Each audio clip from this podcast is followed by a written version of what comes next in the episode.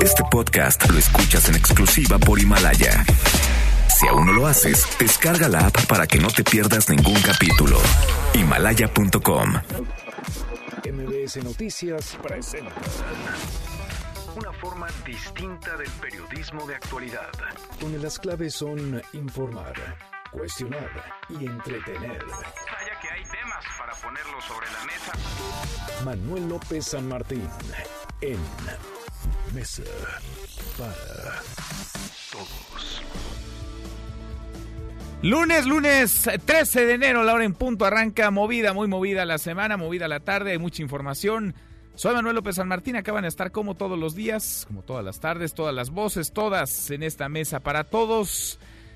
Siguen las eh, opiniones, las distintas visiones sobre lo que se ha dicho que no es poco en torno a una tragedia, una tristeza, la muerte de dos personas, un niño de 11 años que disparó contra su maestra y sus compañeros en una escuela primaria en Torreón, Coahuila. Hay muchísimo que abordar de fondo porque simplificar o reducir una tragedia a la influencia de un videojuego, como se dijo en un primer momento, como lo señaló el gobernador de Coahuila, es una manera cobarde, por decirlo menos, de autoridades y también de sociedad de rehuir a responsabilidades. ¿Cómo es que un niño de 11 años, un niño, un pequeñito, un menor, tuvo acceso a dos armas? ¿Cómo es que nadie, ni dentro ni fuera de la escuela, se percató de que esto era posible? ¿Para cuántos familiares, para cuántos profesores fue invisible? Es un caso aislado, dicen las autoridades, para darle vuelta a la página. El niño no presentaba problemas, tenía incluso buen comportamiento, justifican. ¿Cuántos más están bien, lo pongo entre comillas, cuando en realidad no lo están? No es una constante, decía el gobernador Riquelme, el gobernador de Coahuila, y así rehuye a sus responsabilidades. Es momento de entrarle a fondo, de hablar de salud mental, de contextos sociales rotos, es momento de hablar del tejido social desgarrado, de cómo la violencia se ha normalizado y enraizado en la vida de millones. Que no quede en eso la tragedia. Ojalá que sirva al menos para abrir una conversación, una conversación que como país no hemos tenido y urge atender. Mucho que poner sobre la mesa esta tarde. Arrancamos con las voces y las historias de hoy. Las voces de hoy. Andrés Manuel López Obrador, presidente de México. No es nada más mochila segura. Vamos a una sociedad mejor. Bienestar material, bienestar del alma, fortalecimiento de valores, que no se sigan desintegrando las familias, atender las causas. Esteban Moctezuma, secretario de Educación Pública. Lo que nosotros estamos recomendando y haciendo es solicitar que la revisión de las mochilas la hagan los padres y madres de familia en la escuela. Claudia Sheinbaum, jefa de gobierno de la Ciudad de México. Esta nueva universidad, la Universidad de la Salud, es una contribución de la ciudad al país. Estamos poniendo recursos de la Ciudad de México con los recursos del gobierno de México para poder establecer esta universidad con otra orientación que es la medicina comunitaria. Martí Batres, senador de Morena. Tiene que haber información del cambio que se está dando. Por otra parte también los nuevos mecanismos de atención están eh, destinados a una visión abierta. Por otro lado, tiene que ir creciendo la infraestructura de salud pública, tiene que darse los procesos de crecimiento presupuestal y financiero. Son las voces de quienes hacen la noticia, los temas que están sobre la mesa y estas las imperdibles de hoy le entramos a la información. La Fiscalía de Justicia de Coahuila informó que las dos armas que utilizó el niño de la escuela Cervantes con la que mató a su maestro, un niño de 11 años, e hirió a otros cinco compañeros y un maestro antes de quitarse la vida, eran de su abuelo y no contaban con permiso legal. Los padres de familia deben hacerse cargo de revisar las mochilas de sus hijos. Eso asegura el secretario de Educación Pública Esteban Moctezuma. Esto dijo en la mañanera. Escuche todo el tema de la mochila segura. Cuando se creó esto en 2017, quienes revisaban las mochilas eran personal de la escuela y hubo denuncias, amparos, iniciamos con la responsabilidad en la Secretaría de Educación Pública es solicitar que la revisión de las mochilas la hagan los padres y madres de familia en la escuela. El presidente López Obrador habló también del tema, esto dijo. Pero a mí me gustaría más que se pensara en el propósito, el objetivo de eh, lograr entre todos una sociedad mejor. pero hay que ir al fondo de estos eh, asuntos y eh, insistir, vamos a la constitución moral, a la convocatoria, a la constitución moral y a definir preceptos y a insistir que solo siendo buenos podemos ser felices. Bueno, y pasada la tragedia, en Coahuila ahora sí toman cartas en el asunto. A partir de hoy se puso en marcha el operativo Mochila en las 3.220 escuelas del Estado integrado por la Secretaría de Salud, donde participan otras dependencias de la entidad. Por cierto, en la mañanera de hoy, que se retrasó media hora, se retrasó debido a las manifestaciones de transportistas en el Zócalo Capitalino. Ellos bloquearon por unas horas los accesos a la Ciudad de México en demanda para que se les deje trabajar en la construcción del aeropuerto en Santa Lucía. El presidente señaló que se les va a atender. Ya acordaron, de hecho, una reunión con autoridades federales. Y el presidente también dijo que mañana dará a conocer las causas graves por las que el ministro de la Suprema Corte de Justicia de la Nación, Eduardo Medina Mora, presentó su renuncia, se acuerda, en octubre del año pasado. Esto en cumplimiento a la resolución del pasado 18 de diciembre, en la que el Instituto Nacional de Transparencia ordenó a la presidencia revelar esta información. La Unidad de Inteligencia Financiera de Andorra afirmó que es imposible conocer el origen real de los 120 millones de dólares que fueron transferidos a las cuentas bancarias que tiene en ese país Juan Collado, el abogado del expresidente mexicano Enrique Peña Nieto. Y el titular de la Unidad de Inteligencia Financiera de Hacienda, Santiago Nieto, se negó a responder a las acusaciones del fiscal Alejandro Gertz Manero. Ya sabe, traen un jaloneo y estire y afloje. La semana pasada, Gertz Manero aseguró que hay unidades, y lo cito textual, en el gobierno que no respetan la presunción de inocencia. Santiago Nieto afirmó que solo el año pasado entregó 660 notas de inteligencia solicitadas por la Fiscalía.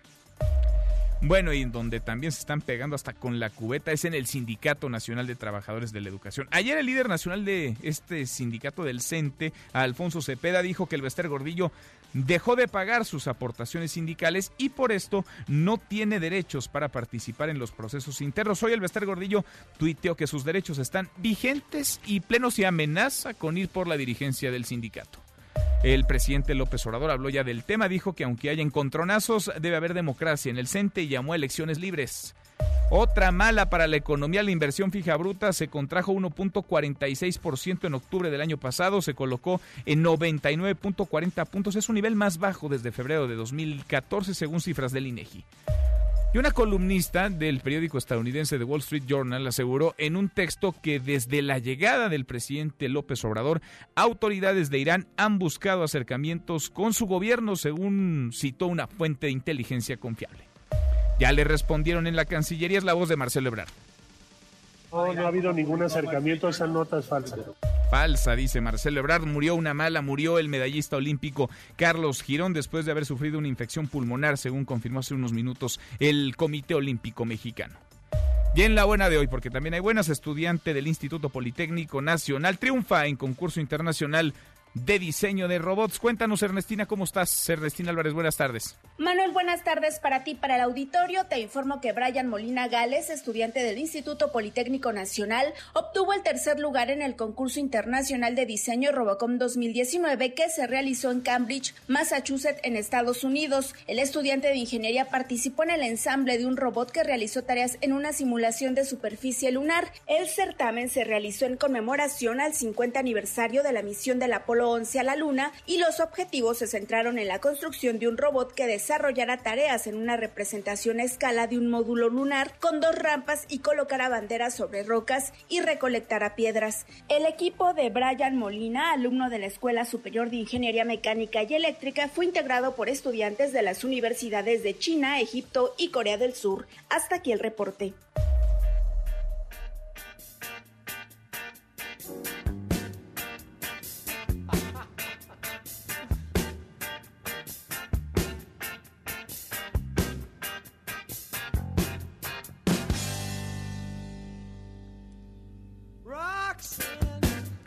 José Luis Guzmán, Miyagi, como todos los días en esta mesa para todos. Miyagi, primera llamada.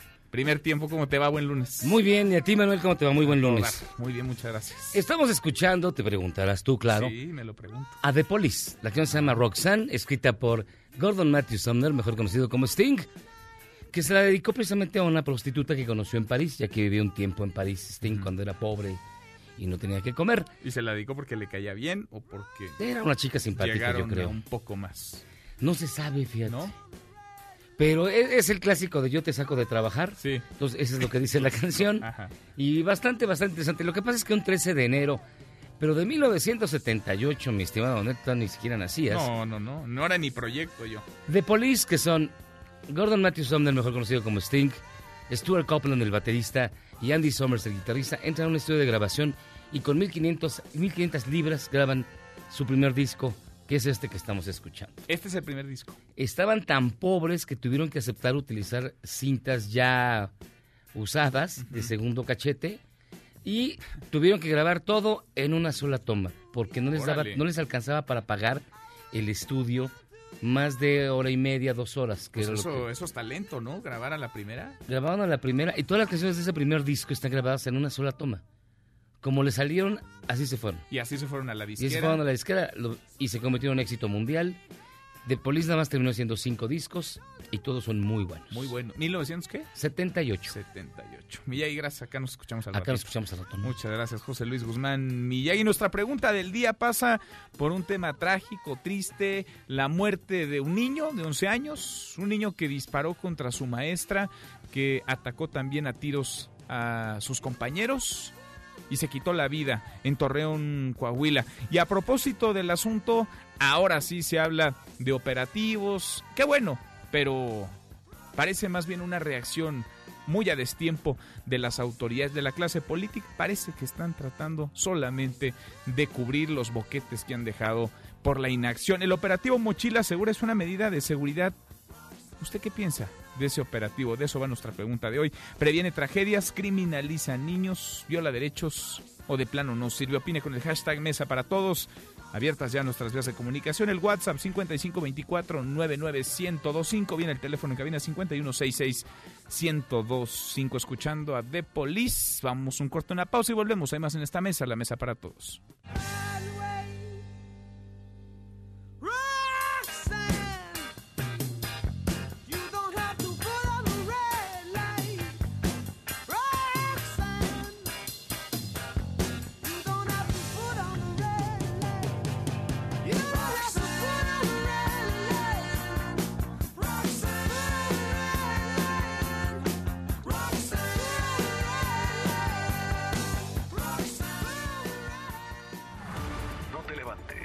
Podrías perder tu lugar en la mesa para todos. Con Manuel López San Martín.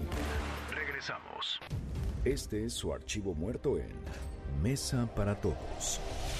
Grabación del momento en el que se enfrentan autodefensas y miembros del ejército mexicano en Cuatro Caminos, municipio de Mujica, Michoacán. El saldo es de dos civiles muertos, entre ellos un niño de 11 años. 13 de enero, año 2014. ¿A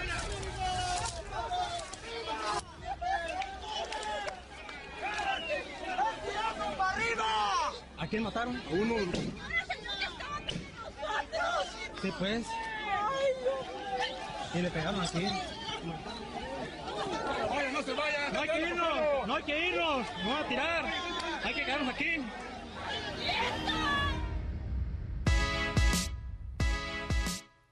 Seguimos, volvemos a esta mesa, la mesa para todos. El presidente López Obrador mañana daría a conocer los motivos que tendrían que haber sido graves de la renuncia de Eduardo Medina Mora a la Suprema Corte de Justicia de la Nación. De eso se habló hoy en la mañanera. También, claro, del INSABI, este instituto que sepultó, que sustituye al Seguro Popular, que ha levantado no poca polémica. Rocío Méndez, la mañanera de hoy. ¿Cómo estás, Rocío? Muy buenas tardes. Buenas tardes, Manuel. Pues sí, fue cuestionado por el ordenamiento del Instituto Nacional de Transparencia, Acceso a la Información y Protección de Datos Personales hacia la Presidencia de la República para dar a conocer los motivos de la renuncia de Eduardo Medina Mora a la Suprema Corte de Justicia de la Nación. El jefe del Ejecutivo Federal, Andrés Manuel López Obrador, afirmó que se va a dar a conocer todo, nada más se cuidará la parte legal. Vamos a escucharlo. Por lo que corresponde a nosotros, se va a dar a conocer todo. Nada más que debemos de cuidar la parte legal, pero si no hay ningún impedimento legal, pues se hace público. Nosotros queremos hacer la vida pública cada vez más pública, no tapar nada. Si se trata, por ejemplo, de la renuncia se tiene, se da a conocer. Muchas veces en alguna oficina se dice no se puede por alguna situación legal, pero lo revisamos y damos a conocerlo. No tenemos ningún problema. No somos tapadera, pues si se viola el debido proceso, entonces aquí se los decimos, transparencia completa. Hoy se lanzó, Manuel, la convocatoria a aspirantes a médicos y profesionales de la enfermería, así como a maestros, que por cierto estará abierta hasta febrero próximo, para incorporarse a la Universidad de la Salud de la Ciudad de México. Así lo indicó la jefa de gobierno capitalina, Claudia Sheinbaum, aquí en Palacio Nacional, a subrayar que la información está en la Gaceta Oficial Capitalina de este 13 de enero del 2020 para ingresar a esta escuela que tendrá lugar en la cuarta sección del bosque de Chapultepec y que iniciaría operaciones a mediados de año. Vamos a escuchar. Esta nueva universidad, la Universidad de la Salud, es una contribución de la ciudad al país. Estamos poniendo recursos de la Ciudad de México con los recursos del Gobierno de México para poder establecer esta universidad con otra orientación que es la medicina comunitaria y donde distintos jóvenes del país puedan estudiar en la Ciudad de México medicina o enfermería y se les van a otorgar las becas Benito Juárez y facilidades para que puedan encontrar alojamiento y ante un rechazo de gobiernos de oposición, el presidente Andrés Manuel López Obrador Manuel confió por la mañana que la mayoría de los estados aceptarán sumarse al Instituto de Salud para el Bienestar, el INSABE. Posteriormente encabezó una reunión con el Gabinete de Salud y ahí el primer mandatario instruyó a realizar las acciones legales y administrativas necesarias para que antes de concluir el 2020 el sistema de salud ofrezca atención médica gratuita en el tercer nivel de atención para la población no asegurada, lo que incluirá la cobertura de todo tipo de padecimientos y medicamentos necesarios, confirmó el subsecretario de Prevención y Promoción de la Salud, Hugo López Gatel, al salir de la reunión. Parte de lo que se ha registrado esta mañana tarde aquí en Palacio Nacional. Bueno, ese tema sigue calientito. Rocío, gracias. Hasta pronto. Hasta muy pronto, muy buenas tardes. Si es que usted lo sabe, lo hemos platicado, por decreto a nivel federal el INSABI suplió sepultó al Seguro Popular cuando comenzó este 2020 y hay mucha polémica, hay mucha incertidumbre, hay muchas preguntas. Yo le agradezco mucho a Juan Antonio Ferrer, el director del INSABI, que platique con nosotros esta tarde. Gracias por estos minutos. Buenas tardes. Manuel López San Martín, buenas tardes, a la orden para Gracias, muchas gracias por platicar con nosotros esta tarde porque se nos acumularon las preguntas, me imagino que allá también las respuestas. ¿Se está o no vamos partiendo, si le parece Juan Antonio, vamos partiendo de lo que tenemos claro de información y a partir de ahí desmenuzamos las interrogantes que la audiencia nos ha hecho llegar y que nosotros también acá hemos registrado. ¿Se está o no se están cobrando cuotas de recuperación hoy en el INSABI y si se están cobrando, en qué nivel se están cobrando y bajo qué criterios? No, mire, a ver, le explico. No hay cuotas en el INSABI. No Eso Está, no, no, no, no, no. Mire, el artículo 77 bis 1 es muy claro. Dice todas las personas que se encuentran en el país que no cuenten con seguridad social tienen derecho a recibir de forma gratuita la prestación de servicios públicos de salud, gratuito entonces, medicamentos y demás insumos asociados. Eso lo dice la ley. Sí. Y sobre eso que dice la ley, nosotros el INSABI no establecimos en la creación del ISABI ninguna parte donde diga que vamos a cobrar un solo peso. ¿No se está cobrando ni un peso? No, no un peso, no ni un peso. Mire, ahora le voy a decir, ahora sí, la pregunta de su auditorio amablemente, le voy a decir algo. Mire, la discusión en los medios y las redes, como usted y yo hemos observado, se enfoca en, en señalar ese cobro que se establece a través de una cuota de recuperación en los institutos nacionales de salud y unos hospitales de alta especialidad, pero eso no depende del INSABI. Esos hospitales dependen del CINSAI. Pero bueno, ¿qué les otorga a ellos esta facultad? La Ley General de Salud en el artículo 36 y hay una ley especial de los institutos nacionales de salud con el artículo 54. Eso le otorga a ellos que ese nivel de atención, en una parte, y ahorita le voy a decir por qué, en una parte pueden cobrar, le voy a decir en qué parte, las 56 padecimientos o 56 enfermedades que ya se cubrían con el Seguro Popular, en los institutos nacionales no se cobra, pero hay 30 enfermedades que todavía no aprueban un protocolo por el Consejo de Salubridad General que sí cobran esa cuota de recuperación. Una cuota que va más o menos en qué rango de precio. No, mire, ahí hay seis niveles de, cobro, pero le voy a decir, la misma, la misma ley dice que el cobro, cuando el usuario carezca de recursos para cubrirla o, en zonas menor de, desarrollo económico y social, conforme a las disposiciones de la Secretaría de Salud. Pero ahí hay una parte muy importante. Se hace sobre un diagnóstico del trabajo social, o sea, el trabajo social de esos institutos hace una, una, un análisis, una investigación sobre la condición socioeconómica del que prestó el servicio y conforme a eso aplica una tarifa, de la tarifa 1, 2, 3, 4, 5, 6. Pero eso no la determinamos nosotros, no, no, no. la determinan los propios institutos nacionales. Ahora, pero sí se cobra, es decir, ahí sí hay, ahí sí hay una hay cuota una de recuperación. Pero es una cuota de recuperación, sí. Que va en un rango de qué a qué tarifa, qué precio.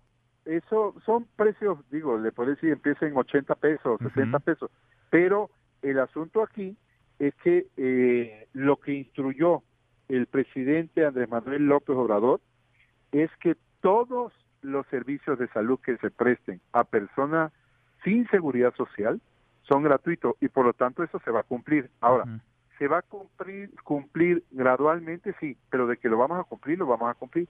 ¿Cuándo? ¿Cuándo estarían ustedes eh, presupuestando y que todo fuera gratuito, que todo sea gratuito como dice el presidente López Obrador? Mire, yo espero que se haga un anuncio en esta semana, ya lo sabrán, pero en esta semana se hace el anuncio ya. Ya, ya tenemos instrucciones del señor presidente para ver los mecanismos donde el INSABI pueda cubrir esa cuota. En esta semana podrían anunciar esa ruta. Sí, sí, sí, sí, sí en esta semana. Bien, las cuotas entonces, déjeme regresar, eh, estoy platicando con Juan Antonio Ferrer, el director del INSABI, ¿siguen siendo las mismas que se cobraban el año pasado o hay una modificación? Siguen siendo las mismas. Mire, las mismas y no pueden aumentar y no han variado. Eso no han variado. Y tampoco le vuelvo a repetir, es que como se ha manejado en algunos medios, diciendo que aprobó cuotas del INSABI. No, nosotros no aprobamos cuotas, ese no es nuestro trabajo. Ahora, lo que estuvo muy bien, eh, que es importante señalar con esta discusión que se dio de lo que iniciamos la plática, es que nos pusimos de acuerdo todos. Es decir, coincidimos todas y todos que los servicios de salud son un derecho humano de las personas consagrado en la Constitución Política de los Estados Unidos Mexicanos, artículo cuarto. Mm. ¿Sí? Y entonces por eso el Estado mexicano tiene la obligación de garantizar los servicios de salud como un derecho ciudadano, porque antes recuérdese que era letra muerta.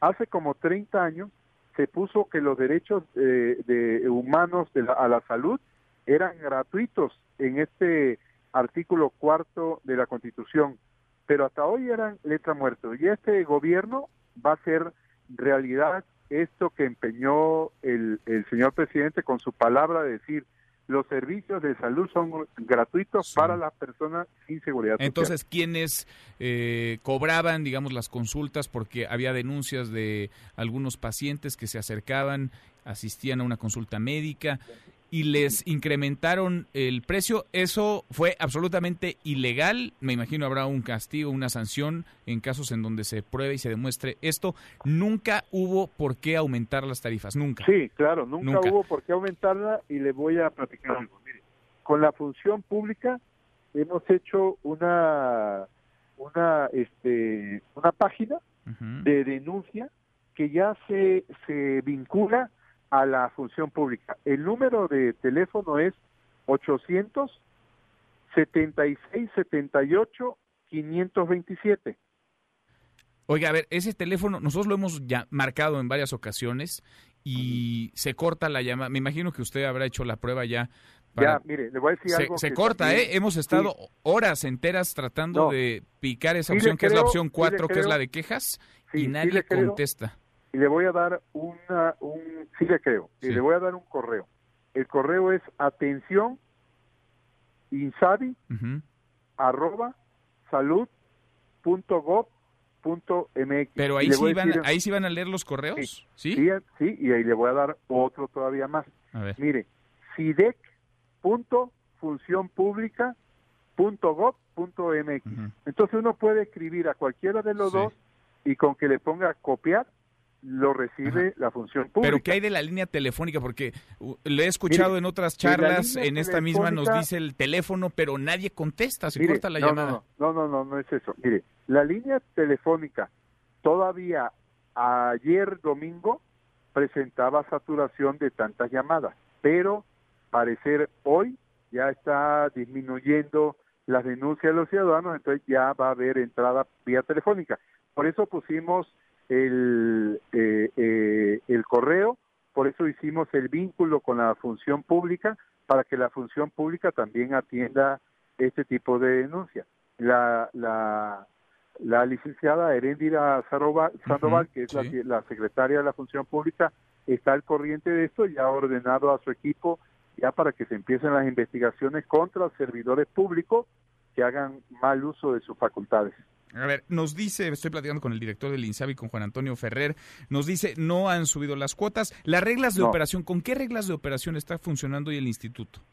Mire, la misma ley prevé que las reglas de operación, mientras no se firmen los acuerdos con los gobiernos del Estado, continúan igual, las mismas reglas. Mismas reglas. Entonces, sí, mire, cuando ya se firman esos acuerdos de coordinación que establece la ley, entonces en ese momento ya aplicarán las nuevas reglas. Por eso se dice que el Instituto de Salud para, para, para el Bienestar se, se será gradual. Entonces es un cambio gradual. Ahora, este, alguien me pudiera decir, falta tal cosa. Pues no tiene por qué faltar, no tiene por qué no hacerse, porque sigue funcionando lo mismo y ahora sí aumentado. Y le voy a dar un ejemplo. Por ejemplo, hasta el año pasado, lo que se refería a la atención de cáncer solamente se atendía hasta niños con edad de 5 años. Y hoy todos los padecimientos de cáncer ya se atienden. Eh, eh, eh, le voy a dar otro ejemplo. Sí. Lo que se refiere a la atención de, problemas del corazón, no se atendían, porque se atendían nada más para personas mayores de 60 años. Hoy ya se atienden en todas las edades los problemas del corazón. Okay. Sí, así. Eh, esto lo vamos a ir también dando a conocer para que la gente sepa su derecho, pero estamos trabajando en ello. Ahora, ¿no se aceleraron? Es decir, ¿no debieron de haber lanzado el INSABI, que me imagino hay una, y estoy seguro, he convencido, hay una buena intención detrás, cuando estuviera listo todo para hacerse, cuando tuvieran claras justamente las reglas de operación, los qué es, los cómo, parece que sobre la marcha están parchando algunas de las cuestiones o terminando de afinar algunos procesos. Yo le diría que no. Mire, la ley se estableció así con estos pasos y nosotros lo que somos somos respetuosos de este de la ley. No es una cuestión que nosotros digamos ya entra en operación el día primero pero ese eso lo determina la ley no no lo determinamos nosotros a capricho. Mire eh, el proceso empezando con el legislativo tiene que ver un proceso ya establecido de iniciativa discusión aprobación vigencia publicación, este, sanción. Y seguidamente de eso que fue todo un este proceso largo de un año, sí. siguen los instrumentos jurídicos. Y entonces, por ejemplo, para que el estatuto orgánico del INSABI nazca, son 60 días.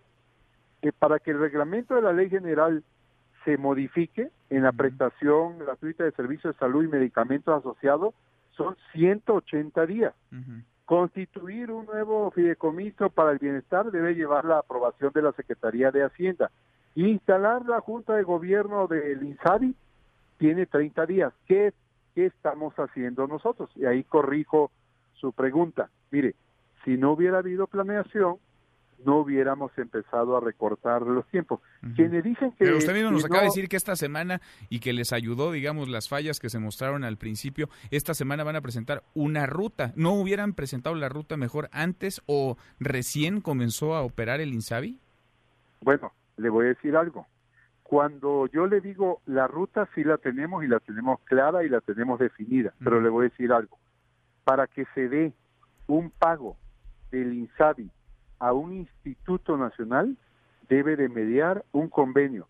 Para que se dé ese pago, el INSABI debe tener una personalidad jurídica, digamos, de estos lineamientos jurídicos que le digo, y le voy a decir cuál es. Tiene que ser que se cree el INSABI y crear una cuestión en ley que se llama unidad responsable, que se conoce en el argot del gobierno como una UR.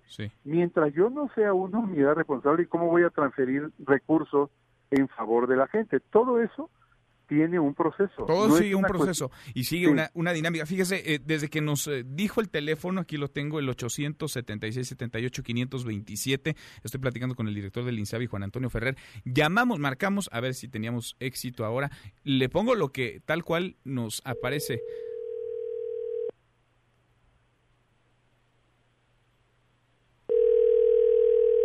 Suena y, suena, director. Eh, no sé si no hay personal suficiente, si están saturadas las líneas. Me imagino que hay mucha gente tratando de buscar respuestas, pero es una realidad. Este conmutador, este call center, esta línea telefónica, pues no está, no está dando el servicio. Mira, ahorita está aquí la persona responsable conmigo y voy a, voy a ver que esto se corrija, porque sí estamos teniendo apoyo de la empresa que presta los servicios telefónicos de, de, Telmex para toda la cuestión de grabación y que entren las llamadas.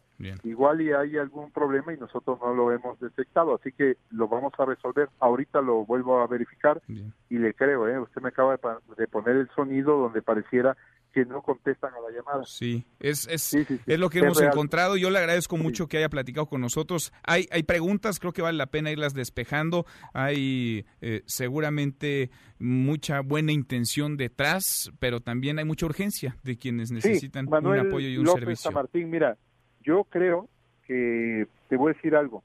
Se debe de confiar en que todos actuamos de buena voluntad, pero te voy a decir algo lo que sí estamos conscientes nosotros es que el modelo de salud que había no funcionaba. Y yo te puedo decir algo, si quieres, eh, te doy, puedo dar un ejemplo para que tu público, tu teleauditorio, este, eh, eh, pueda medir las cosas. Yo te voy a dar un ejemplo. Para 2014, donde llaman que era su mejor momento del seguro popular, por cada 100.000 nacidos vivos, habían 34.6 muertes maternas. Es decir, en ese año 2014 se murieron 872 mujeres. Fíjate, 495, es decir, el 56.8%, más de la mitad del país, estaban afiliadas al Seguro Popular. Fíjate nada más. Pues digo, cuando alguien dice que funcionaba el Seguro Popular, Mira, la máxima preocupación que debemos de tener son los nacimientos de la persona y el cuidado de la vida materna. ¿Qué significa que hubieron niños que se quedaron huérfanos?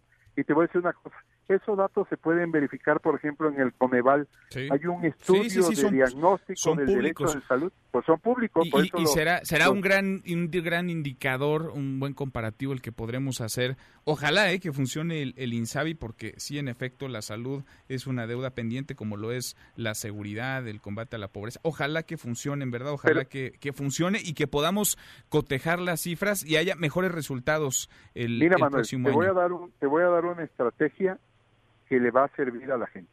A ver, lo que nos dice la gente es, no hay médico, no hay especialista, no hay enfermera y nada más nos atienden de lunes a viernes.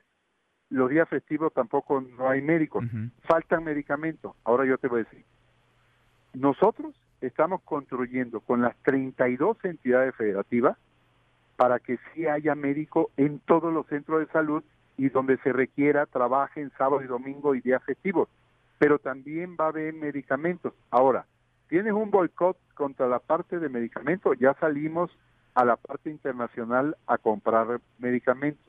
Tienes que no hay médicos porque había un déficit de 123 mil doctores en el primer nivel, pues ya lo estamos solucionando. Hicimos una convocatoria de médicos del bienestar y hoy tenemos aspirantes a 32 mil 123 aspirantes. Y te voy a decir, el día de pasado mañana miércoles ya vamos a abrir un hospital de Tecash.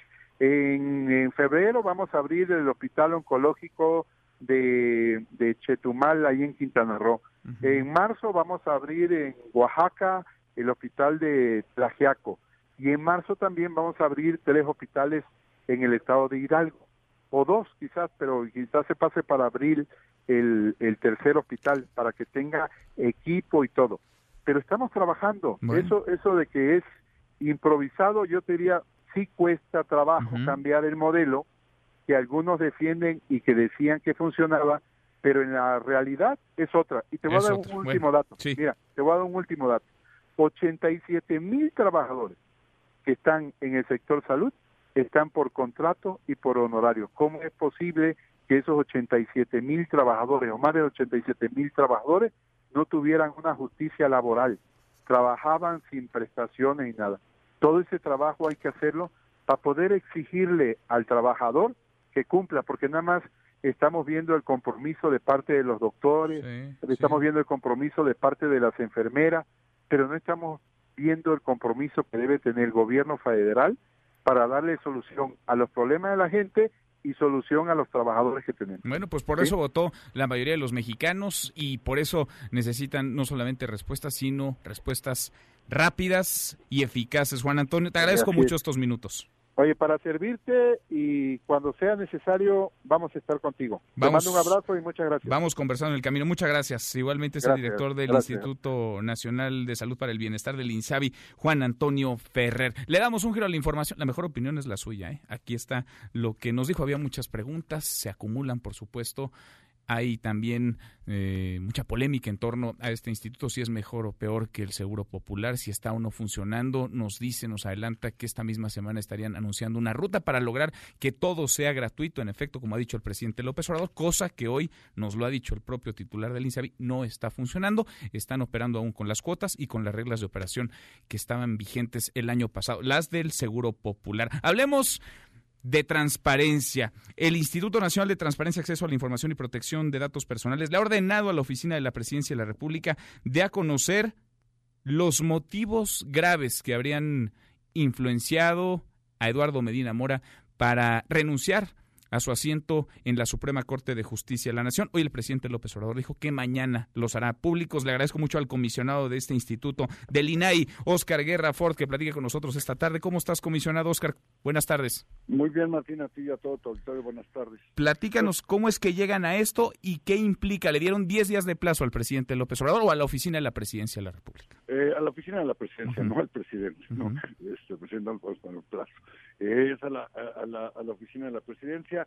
Bueno, pues tú ya lo decías, hubo una solicitud de información en la cual se pidió algún documento, oficio, carta o comunicación oficial en la por la que el ministro de la Suprema Corte, Eduardo Medina Mora, mencione las causas graves que justifican su renuncia en términos del artículo 98 de la Constitución.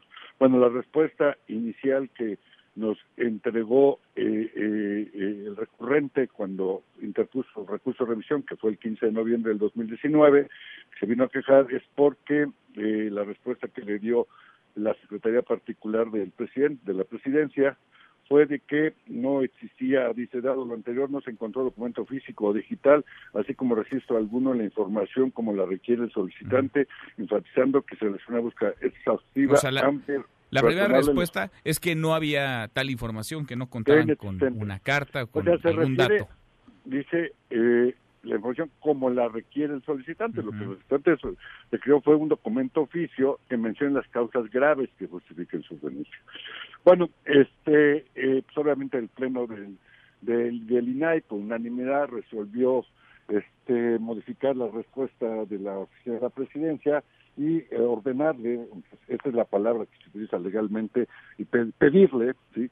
que le pueda hacer una nueva búsqueda donde, digamos, pues se, se haga referencia a poderle entregar copia de la carta de renuncia que presentó el exministro, dado que así lo eh, lo mandata la Constitución, que debe ser entregado el presidente de esta renuncia y de los motivos de la misma. Hoy ya un periódico, después de la conferencia o algún medio de comunicación, ya está haciendo pública la carta. Yo creo que Presidencia ya, ya la entregó, esta, esta, carta, pero también nos gustaría que al solicitante, y eso lo estamos sugiriendo, le pudiesen entregar la versión estenográfica de lo que dijo el presidente en su conferencia mañanera del 4 de octubre del 19, que donde dijo, bueno, como he sabido, presentó su renuncia al ministro Medina. Ahora lo estoy leyendo textualmente como lo dijo, y de acuerdo a la Constitución, esa renuncia que me envió la turnaremos a través de la Secretaría de Gobernación al Senado, que es la instancia que va a decidir sobre la aceptación de esta renuncia en definitiva. Eh, ¿Qué motivó la renuncia? Él mismo se pregunta y dice, yo considero que el ministro quiere atender denuncias presentadas, no sé si una, do, si una, dos o cuántas denuncias que se han interpuesto que están en manos de la Fiscalía General de la República. Son investigaciones que corresponden al Ministerio Público. Nosotros hemos sido respetuosos y no nos involucraremos en estos asuntos judiciales. Es un tema es un tema, es una denuncia, si existe, tiene que atenderle a la Fiscalía General. No podemos nosotros culpar a nadie y mucho menos hacerlo por anticipado. Eso corresponde a las instancias judiciales. Principal, todo lo que estamos pidiéndole y que es muy fácil, y ya como lo dijo hoy el presidente, lo cual nos congratulamos que haya tomado esa posición, es de pues, entregar la copia de la carta que ya está circulando. Es cierto que en la carta no expone motivos, pero bueno, esa es la carta que le entregó y nos pueda, digamos, complementar, dado que estas versiones tomográficas sí están en presidencia, pues lo que el presidente opinó sobre esta carta que él recibió. Ahora, con y esta con esto carta... quedaría cumplido la, la resolución. Ahí se agota, eh, comisionado, estoy platicando agota. con Oscar Guerra Ford, comisionado del INAI. Ahí se agota porque ustedes dicen también, existen elementos de consulta pública oficial suficientes para presumir que la información solicitada por el hoy recurrente exista, toda vez que conforme a los comunicados antes referidos y a lo informado en las redes sociales se observó que sí hubo comunicación entre el presidente López Obrador y Eduardo Medina Mora respecto a la renuncia de este al cargo de ministro de la Corte. Aquí se agota, es decir, una carta Sí, es nos está entregando la lo carta que, entregó eh, eh, bajo el principio de veracidad, que esa es la carta que le entregó para presentar su renuncia, la cual, como dice el presidente, la turnó al Senado vía la Secretaría de Gobernación. El Senado ya aceptó digamos, la, la renuncia, tanto así que ya se hizo la sustitución. Y este Sin conocer las causas graves, por cierto. Pueda complementarla con la versión geográfica de lo que dijo el presidente referido a esa renuncia, que es lo que te acabo de leer. Sin duda. Ahí está el tema. Comisionado, te agradezco mucho estos minutos. No, muchísimas gracias. Gracias, muchas gracias. Gracias por platicar con nosotros, Oscar Guerra Ford. Pues sí, el Senado le aceptó la renuncia a Medina Mora, ya nombró a una ministra en su lugar, pero jamás conocimos las causas graves y eso era por ley necesario antes siquiera de aceptarle la renuncia al entonces ministro que desde ese momento desde antes incluso ha guardado silencio. Cruzamos la media ya a la hora con 42 pausa y volvemos con un resumen de lo más importante del día. Esta mesa, la mesa para todos. No te levantes. Podrías perder tu lugar en la mesa para todos. Con Manuel López San Martín. Regresamos. A partir de este lunes se puso en marcha el operativo Mochila en las 3.220 escuelas de Coahuila. Esto después de la tragedia en el Colegio Cervantes el viernes pasado. Las autoridades aseguraron que el operativo será permanente y pidieron la ayuda de los padres de familia. Que la revisión de las mochilas la hagan los padres y madres de familia en la escuela.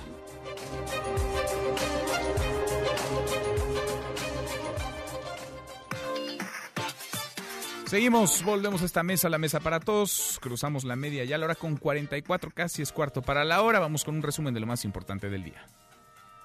Resumen nacional. Este fin de semana en un evento restringido se dio el último adiós al niño de 11 años que disparó el viernes en el Colegio Cervantes de Torreón por separado en el centro de Gómez Palacio Durango. Amigos, alumnos, exalumnos despidieron a la maestra que fue asesinada. Mientras tanto, hoy inició el operativo Mochila en más de 3.000 escuelas del estado de Coahuila luego de la tragedia. Pues sí, los políticos toman, y lo pongo entre comillas, acciones. Cuéntanos, Camelia, ¿cómo estás? Camelia Muñoz, muy buenas tardes. Manuel, muy buenas tardes. Te informo que el fiscal general de Coahuila, Gerardo Márquez Guevara, confirmó que las armas calibre 40 y 25 milímetros que utilizó el alumno del Colegio Cervantes el pasado viernes son propiedad del abuelo paterno, con quien vivía el estudiante de sexto grado y quien disparó en nueve ocasiones para dar muerte a una maestra, lesionar a seis personas y luego suicidarse. El funcionario estuvo presente en la reunión del Consejo Estatal de Seguridad que concluyó este mediodía y previo a estos trabajos señaló los avances de las investigaciones sobre la procedencia de las armas que utilizó el menor de 11 años. Las armas finalmente, por los indicios que tienen, este, se estima que son propiedad del, los- del abuelo, pues, que se encontraban en la casa y que efectivamente no hay hasta el momento ninguna justificación legal para tenerlas en su domicilio. A la familia, al abuelo, al, abuelo- al- al- Entonces, responsabilidad legal por, contra los abuelos. Estamos, estamos esperando concluir la primera etapa y entonces definiremos cuáles son las acciones legales y en contra de quién habrán de ejercerse. Hasta el momento se han recabado más de 30 entrevistas entre los alumnos y el entorno familiar, pero el fiscal señaló que no se puede dar información por la reserva de las indagatorias que están en proceso. Te informo también que este lunes fueron dados de alta el maestro de educación física y dos estudiantes que resultaron lesionados, según informó el director médico del Sanatorio Español, Guillermo Siller Rodríguez, quien también dijo que otros dos alumnos se encuentran en recuperación y uno más en terapia intensiva, pero fuera de peligro. Finalmente, te informo que este lunes iniciaron en varias instituciones educativas de La Laguna el operativo Mochila. Es de información. Gracias, muchas gracias. Camelia, a propósito del tema en la mañana, el presidente López Obrador dijo que el operativo Mochila Segura no va a resolver de fondo la violencia en las escuelas. Él mantuvo su llamado a posicionar los valores entre los jóvenes, insistió en su constitución, en su cartilla moral. Y a propósito de estos temas, abundan denuncias de tráfico de armas por Internet y redes sociales. Vaya, están a la vista de todos, de todas. La Secretaría de la Defensa Nacional le va a entrar al tema. Cuéntanos, Rocío, ¿cómo está Rocío Méndez? Otra vez, buenas tardes. En efecto, Manuel, gracias, muy buenas tardes. El contrabando como forma ilegal de distribuir armas se debe de combatir con energía, sentenció el presidente Andrés Manuel López Obrador luego de ser consultado ante una supuesta venta de armamento por Internet. Acerca de lo de las armas, de acuerdo a la ley, es la Secretaría de la Defensa la que tiene el control sobre la adquisición, distribución y uso de las armas de fuego. Pero no deja de haber trafique, nada más que pues esto no se tolera, no se permite. Si se tiene la información, se va a actuar. Este contrabando, esta forma ilegal de distribuir las armas, desde luego que se debe de combatir para que esto se corrija con energía. Es la información al momento. Gracias, muchas gracias. Rocío, la Procuraduría Federal del Consumidor descartó un aumento en las gasolinas y la energía eléctrica al ofrecer un balance del año pasado, de 2019. El titular de Profeco, Ricardo Sheffield, informó que multaron a 363 gasolineras por despachar litros incompletos, litros que no eran de al litro, con un monto de más de 88 millones de pesos. Además, presentaron 103 denuncias ante la Fiscalía General por huachicoleo. Y el año pasado se recibieron 35 mil millones de pesos en remesas provenientes de Estados Unidos. Se distribuyeron entre por lo menos 5 millones de familias. Hasta aquí el resumen con lo más importante del día. Pausa y volvemos. Hay más en esta mesa, la mesa para todos. Información para el nuevo milenio. Mesa para todos con Manuel López San Martín. Regresamos. Si usted siempre quiso recetar paracetamol, esta es su oportunidad se abrió la convocatoria para alumnos y maestros que quieran estar en la Universidad de la Salud de la Ciudad de México, que se ubicará en Chapultepec. Los requisitos tener ganas de ser doctor y ya. Es una contribución de la ciudad al país. Estamos poniendo recursos de la Ciudad de México con los recursos del gobierno de México para poder establecer esta universidad con otra orientación que es la medicina comunitaria.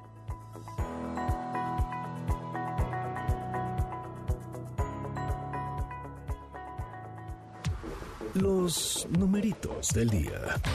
Sí, Tlali Sáenz, qué gusto saludarte. Sí, Tlali, ¿cómo estás? Hola, Manuel. Buenas tardes a ti. Buenas tardes también a nuestros amigos del auditorio. Están ganando en esta primera jornada de la semana los índices en Estados Unidos. El Dow Jones Industrial registra un avance de 0.18%. El indicador NASA, que agrupa a las empresas de tecnología, avanza 0.98% este lunes. Y el S&P BMW de la Bolsa Mexicana de Valores también gana 0.61%, se ubica en 44.934.95 unidades. En el mercado cambiario, dólar de ventanilla bancaria se compra en 18 pesos con 28 centavos, se vende en 19 pesos con 13, el euro se compra en 20 pesos con 90 y se vende en 20 pesos con 94 centavos.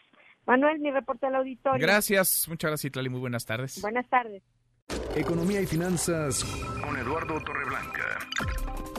Lalo, qué gusto saludarte, ¿cómo estás? Igualmente, Manuel, me da gusto saludarte, buen inicio de semana y buen saludar al público, por supuesto. A ver, entramos a 2020, Lalo, pero seguimos haciendo cortes de caja del año pasado, de 2019, siguen llegando los datos, los indicadores del año pasado. En términos de empleo y de inversión fija bruta, ¿cómo nos fue?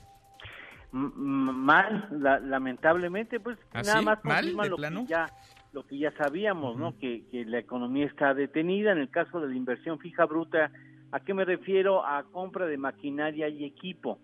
Eh, son bienes que sirven para que la planta productiva responda a futuras exigencias. Eh, con respecto al mes de septiembre, en octubre se presentó una contracción de 1.5%, ahí no está tan feo el dato, pero con respecto a octubre del 2018 hay una contracción de 8.7%, menos 8.7%. Hay 11 variables. Si las comparas con respecto al mes anterior, 9 son negativas en el mes de octubre con respecto al mes de septiembre. Pero si las comparas con respecto al mes de octubre del 2018, todas son negativas. El dato más grave es el de la, la contracción de compra del equipo de transporte importado. Es una contracción de 21.8%, 21 menos 21.8%. Ese es en cuanto a inversión fija bruta que habla evidentemente de una tendencia clara hacia una contracción económica el año próximo, el año anterior. Es decir, que ya apuntaba que, que era muy difícil que pudiera haber un signo positivo. En cuanto a las plazas creadas, en todo el año pasado se crearon 342 mil empleos. Fíjate bien, con respecto a cómo terminó diciembre del 2018, este, pues hay un dato de escaso incremento de 1.7%. ¿Por qué? Porque en diciembre es un mes en donde muchas personas ya, ya no se emplean, o sea, ya se produce un desempleo, esa es una cuestión cíclica. Regularmente en diciembre se pierde empleo, es una situación sistemática, aparece todos los diciembres. Y si tú tomas en cuenta lo, el empleo que se perdió en diciembre del año pasado, la creación neta de empleo el año pasado fue de 1.7% con respecto al empleo que se creó en el 2018. Es realmente pues eh, triste ver estos datos económicos que están surgiendo ya de lo último del el último tramo del 2019. Poco que festejar, ¿no? Muy poco que celebrarlo. Sí, lamentablemente, Manuel. Bueno, ahí están los datos. ¿Tenemos postre? Por supuesto que sí. Un, un dato positivo. El bordado más grande en el mundo se reconoce para un bordado que hicieron las manos de las mujeres en el estado de Hidalgo, 110 metros cuadrados de manta, 75 mil metros de hilo y 3 mil agujas utilizadas por las manos artísticas de las mujeres mexicanas en Hidalgo. Qué maravilla. Gracias, Lalo. Gracias a ti, Manuel. Gusto en saludarte. Que tenga buena tarde y buen provecho. Igual para ti. Muy buenas tardes, Eduardo Torreblanca. Con él cerramos esta primera hora saludando ya a nuestros amigos de Aguascalientes. Aguascalientes, allá nos escuchan a través de Alternativa en el 92.7 de FM. Pausa y volvemos con la segunda de esta mesa, la mesa para todos. Información para el nuevo milenio. Mesa para todos con Manuel López San Martín. Regresamos. Dos mexicanos irán por el Oscar el próximo 9 de febrero. Rodrigo Prieto por su fotografía de Irishman y Mayet Rubeo por su trabajo de vestuario en la película Jojo Rabbit. Esta es la primera vez que una mujer mexicana está nominada en esta categoría.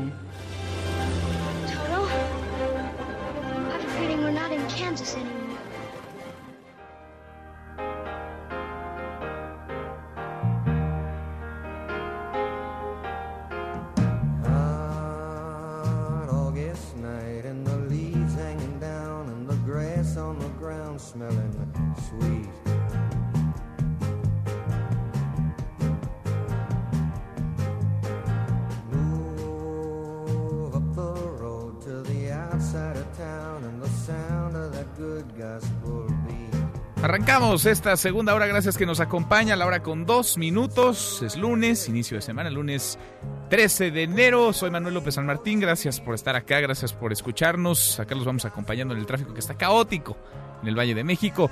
Vamos a revisar las redes, cómo se mueven las cosas en Twitter de las redes, esta mesa, la mesa para todos. Caemos en las redes. Bueno, se está moviendo el eh, hashtag Mexit y es que este es un hecho inédito que sigue marcando además un cambio en la realeza británica, la realeza que divide opiniones en el Reino Unido entre quienes están a favor, quienes quieren que se vayan ya, que se rasquen con sus propias uñas y que ganen su propio dinero. La reina Isabel ha aceptado ya la renuncia del príncipe Harry, también de Meghan Markle, su esposa, pero, ojo, tendrán que pasar primero por un periodo de transición. Primero la habían agarrado en curva, dieron a conocer la noticia a los medios de comunicación, parecía que la reina no estaba ni enterada, contestó en un comunicado muy escueto, duro, Ahora parece que ya platicaron, ya se suavizaron un poco las cosas, les acepta esta salida, pero primero tendrá que haber un periodo, un tramo de transición. Se está moviendo además el eh, hashtag Irán. Una columnista del diario The Wall Street Journal sugirió que Irán ha buscado un acercamiento con el gobierno de México, con el gobierno del presidente López Obrador desde que llegó a la presidencia. En el contexto actual de tensiones entre Irán y Estados Unidos, vaya, el tema se vuelve morboso. Ya contestó el canciller Marcelo Ebrard, esto dijo. No, no ha habido ningún acercamiento, esa nota es falsa. Falsa la nota, dice Marcelo Ebrard, así rápido. No es verdad, fake news, esto que asegura, dice el canciller Marcelo Ebrard, una columnista del diario The Wall Street Journal. Se mueve además el hashtag López Ponchado. Ayer el presidente López Obrador reportó que la camioneta en la que viajaba estaba trasladándose por la sierra, por la parte alta del estado de Sonora, los límites con Chihuahua, había sufrido una ponchadura de llanta en su trayecto de Agua Prieta a La. El presidente iba a una reunión, finalmente llegó, se sentó a la mesa con integrantes de la familia Levarón Langford, pero mientras cambiaban la llanta, él se dio tiempo de bajar del vehículo y en lugar de abordar otro y seguir su trayecto, llegar a tiempo a la reunión, grabó un video en lo que estaban cambiando la llanta. Esto es parte de lo que ayer a través de sus redes sociales difundió el presidente. Para no perder la costumbre, se nos ponchó la llanta aquí en esta terracería. Venimos de Agua Prieta, vamos a La Mora, a Bavispe, en este camino de terracería. Son las 7 de la mañana, está amaneciendo, estamos a cero grados. Eh, vamos a tener una reunión con los familiares de los niños, de las eh, señoras que perdió la vida. Nos vamos a reunir con ellos y les comparto este amanecer acá en el norte. Miren, todavía está la luna y son las 7 de la mañana. Para no perder la costumbre, decía el presidente López Obrador, no sabía que se le ponchaba tan seguido la llanta al presidente, ya sea de esta Suburban que traía el día de ayer o del Jetta, otros vehículos que utiliza para trasladarse normalmente en la Ciudad de México y en otras entidades. Y el hashtag Oscar y hashtag Orgullo Nacional, y es que son tres los mexicanos que forman parte de los nominados a los premios Oscar. Es Rodrigo Prieto, compite en la categoría de Mejor Fotografía por el irlandés de Martin Scorsese, Gastón Pavlovich, parte de los productores de esta misma película, y Mayes Rubeo, diseñadora de vestuario México-estadounidense, compite por su trabajo en Jojo Rabbit. Tres son las películas que están acaparando las nominaciones. 1917, que ganó el premio a Mejor Película en los eh, Globos de Oro. Érase una vez en Hollywood y también de Joker, que para algunos es una pieza exquisita, que es una obra, verdadera obra de arte. Y se está moviendo el hashtag Carlos Girón, el deporte mexicano está de luto, de eso y más platicamos con Nicolás Romay. Deportes con Nicolás Romay. Querido Nico, qué gusto saludarte, ¿cómo estás? Bien, Manuel, con el gusto de saludarte a ti y a toda la audiencia con noticias tristes. Eh, confirmado ya la muerte de Carlos Girón, medallista olímpico mexicano en Moscú 1980, un referente, eh, lo confirma su propio hijo, Carlos Girón, quien tuitea, con mucha pena queremos comunicar a todas y a cada una de las personas que son parte importante de la vida de mi papá, que el día de hoy ha dejado de estar entre nosotros para pasar a la inmortalidad. Gracias a todos por sus oraciones y buenos deseos. Recordar que eh, hace una semana pues la CONADE había anunciado la muerte de, Carlos Girón y fue la propia familia quien salió a desmentir y a decir, oye, no, sí es verdad que lo desconectaron, pero sigue luchando por su vida y pasaron cinco días, seis días y, el día de hoy sí ya pierde la vida el exmedallista mexicano, triste porque pues abre la herida, ¿no? Abre muchos recuerdos, nos hace eh, recordar aquella participación en Moscú fantástica, en Compas del Mundo, en otros Juegos Olímpicos, y la realidad es que eh, pues sí, una parte del, deporte mexicano está de, luto. Sin duda, un abrazo a la familia,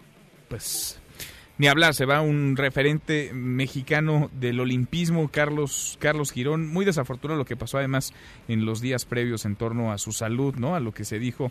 Ahora el Comité Olímpico Mexicano lo confirma a través de RES, ¿te acuerdas, no? Lo platicábamos, Nico, la CONADE la semana pasada, muy desafortunado lo que sucedió. El fin de semana murió también la Parca, Nico. Sí, triste, derivado de, de un golpe hace un par de meses se, dentro de una pelea se lanzó literalmente la tercera cuerda hacia afuera del ring eh, y sufrió un golpe tremendo, estuvo hospitalizado, luchó, peleó, intentó, pero tristemente perdió la vida también el fin de semana. Sí, el deporte mexicano con este tipo de, noticias fuertes y difíciles, así como lo que está pasando en Chivas, que hoy, eh, Manuel, es, es, un caso raro, extraño, eh, es un caso complicado, porque hoy deberíamos estar hablando de que Chivas le ganó a Juárez, de que la ilusión que se generó, pues estuvieron a la altura los futbolistas porque cumplieron, de que todo es alegría y felicidad en Chivas, ¿no? Me parecería que, que ese es el enfoque que le tendríamos que dar. Bueno, pues el tema de Víctor Guzmán llama muchísimo la atención, futbolista que acaban de comprar del grupo Pachuca, que de alguna manera era un refuerzo importante por la cantidad de dinero que se pagó. Bueno, pues un día antes del partido se anunció que no iba a estar ni en la convocatoria. Eh, Víctor Guzmán decía que era un asunto personal. y Fernando Tena, técnico de Chivas, no quiso hablar al respecto. Y el día de hoy podemos confirmarles que esto es debido a un dopaje en la jornada 4 del torneo pasado, o sea, en agosto. Eh, es preocupante, lo vamos a analizar y lo vamos a explicar perfectamente bien a, en Marca Claro porque necesitamos muchísimo tiempo para, para hacerlo, porque es gravísimo, Manuel, que los estudios se hicieron en agosto, pero como en México ya no hay ningún laboratorio certificado por la WADA, se tuvieron que mandar a Cuba para que en Cuba los analizaran y acaban de mandar los resultados y es por eso que sale que está, bueno, que estuvo dopado y cinco meses después. ¿eh? Cinco meses después, es que es lo, llama la atención, jornada cuatro del torneo pasado y llegan los resultados apenas. No, bueno. Es increíble, ¿no? Increíble. increíble, eh, casi un semestre, casi un torneo. ¿Qué, ¿Qué, es lo que va a pasar? La, lectura que yo le doy es que Chivas le va a decir a Pachuca, oye, estaba dopado contigo, yo no puedo tener un futbolista dopado, se acaba nuestro contrato, se acaba nuestro arreglo, Víctor Guzmán regresa a Pachuca, y ahí recibe una sanción, una suspensión que puede ser de seis meses a cuatro años. Me acuerdo. Depende de la sustancia. El caso, digamos, más. Eh, no sé si más emblemático, pero más reciente al menos que yo recuerdo de un futbolista de primer nivel en México, el de Salvador Carmona, ¿no? único y tiene ya años. Hubo dos, y Salvador Carmona que no iba solo, que iba con eh, Aarón Galindo, recuerdas, en esa Copa Confederaciones. Sí. Y, los dieron de baja y, y, al fin fue todo un tema, pero aparte eh, muy oscuro, ¿no? Como que nunca nos dieron claridad en ese tema. Y recordarás, eh, por ahí de 2009, me parece que fue, cuando Guillermo Ochoa y otros futbolistas más dan positivo en clembuterol. Claro. Entonces también preocupante ahí el, tema del clembuterol, porque justo era cuando eh, Memo iba a salir a Europa y, y dieron positivo en, en Clembuterol. Entonces, eh, sí extraña, vamos a, esperar una postura oficial que tiene que ser por parte de la Liga, por parte de Chivas, por parte de Pachuca, ¿no? Lo que esperamos, postura oficial por parte de los tres. Pues sí, y consta que dijimos, Nico, que íbamos a hablar de lo que sucediera dentro de las canchas, pero pues así anda la información y así el deporte. no, no hay otra manera de, de hacerlo. Pero bueno, querido Manuel, a ver rápido, NFL.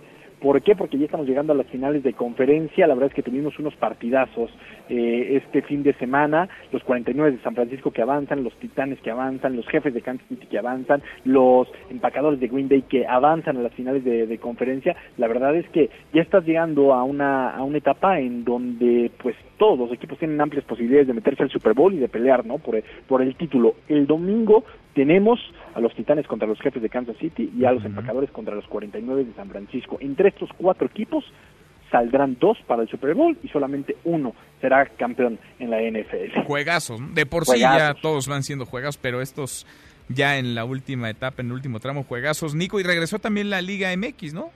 Regresa la, la Liga MX con buenos partidos, pero sí, de, alguna manera con, a ver, no quiero decir un sabor agridulce, pero pasó muy poco tiempo entre la final y, el torneo, entonces eso evidentemente hace que, no extrañes, ¿no? ¿no? extrañes la, la liga, a ver, Toluca le gana a Morelia 1 por 0, Tijuana 2 por 1 a Santos, Atlas le gana 2 por 1 a Cruz Azul, Chivas 2 por 0 a Juárez, como ya lo mencionábamos, León 3 por 1 a Querétaro, Tigres 0 por 0 con San Luis, Pumas 2 por 1 a Pachuca y está pendiente el Puebla contra América y el Necaxa contra Monterrey. Esto va empezando apenas, Nico. Esto va arrancando, exactamente. va arrancando. En un ratito los escuchamos. A las 3 lo esperamos en Marca Claro por MBS Radio. Gracias, Nico. Saludos. Un abrazo, gracias Nicolás Romay con los deportes. Pausa antes, una vuelta por el mundo de la mano de mi tocayo Manuel Marín y volvemos. Hay más en esta mesa, la mesa para todos. Internacional. Continúan las manifestaciones contra el régimen iraní por el derribo de un avión comercial con destino a Ucrania, el cual en un primer momento se aseguró fue un accidente aéreo. Sin embargo, hoy se sabe que se trató de un error del ejército, esto en medio de la crisis militar con los Estados Unidos. Es la voz del presidente del Poder Judicial iraní, Ebrahim Raisi. Si en algún lugar agentes estadounidenses o de cualquier otro país quieren utilizar este problema para movilizar a la opinión pública, la nación no permitirá que esto ocurra.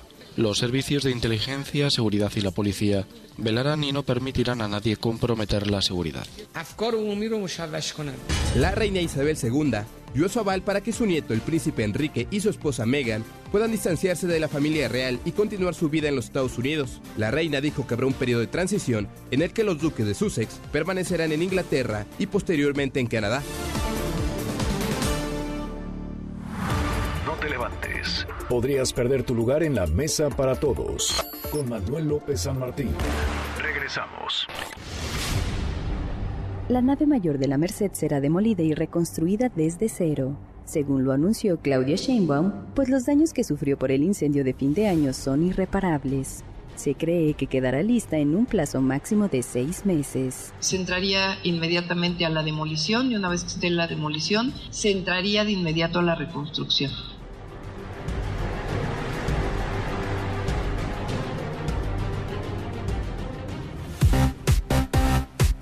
Seguimos, volvemos a esta mesa, la mesa para todos. El presidente López Obrador estuvo ayer en La Mora, en el municipio de Bavispe, se reunió con la familia Levarón, Glanford, estuvo ahí para escucharles, estuvo ahí para cumplir también un compromiso que él mismo había empeñado en la reunión más reciente que sostuvo con estas mismas familias en el Palacio Nacional. El viernes platicábamos con Julián Levarón quedamos de conversar hoy, posterior a este encuentro, a esta reunión. Yo le agradezco mucho que esté en la línea telefónica. Julián, gracias por estos minutos. Muy buenas tardes. ¿Qué tal? Buenas tardes. ¿Qué opinión tienes del encuentro, de la reunión ayer con el presidente López Obrador?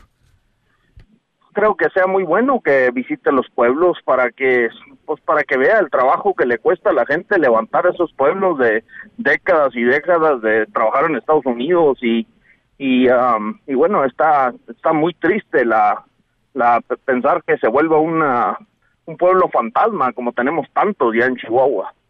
La actitud con la que llega el presidente, lo conversamos el viernes y te preguntaba, ¿crees que haya un presidente o está siendo un presidente receptivo? ¿Tú cómo lo percibiste en este encuentro, en el diálogo con ustedes? Yo creo que el, el presidente uh, tiene buenas intenciones y que es un buen hombre y uh, estamos muy agradecidos que venga acá con nosotros, pero tristemente uh, tenemos un problema serio con la violencia en todo el país y uh, yo no creo que, que bastan las buenas intenciones para llegar a donde necesitamos llegar, porque las instituciones nos han, nos han fallado. Yo no, yo no digo que el presidente, más bien el, poder legislativo y el, el judicial, el año pasado se cometieron 33 millones de crímenes en nuestro país y de esos 33 millones seguramente ni, ni 500 mil obtuvieron una reparación del daño o algún tipo de justicia. Y no solo eso, murieron de manera violenta 100 mexicanos todos los días y, ah, y es parece imparable el problema de la violencia. Yo no creo que esto se resuelve con buenas intenciones y creo que todos los mexicanos tenemos una responsabilidad en eso.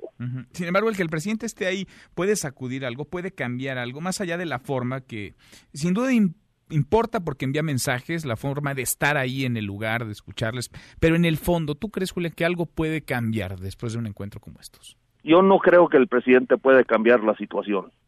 Yo no creo que ningún político lo pueda hacer. Es como llegar, esperar que el que llegue y el que llega, el que llega es Hernán Cortés, porque porque las instituciones todas, o sea, el, presidente es el, poder ejecutivo, pero tenemos al poder legislativo y el poder judicial que ni siquiera le han dado las herramientas que necesitan los policías y los soldados para poder enfrentar a los criminales y mucho menos darle justicia a una persona que ha sido lastimada.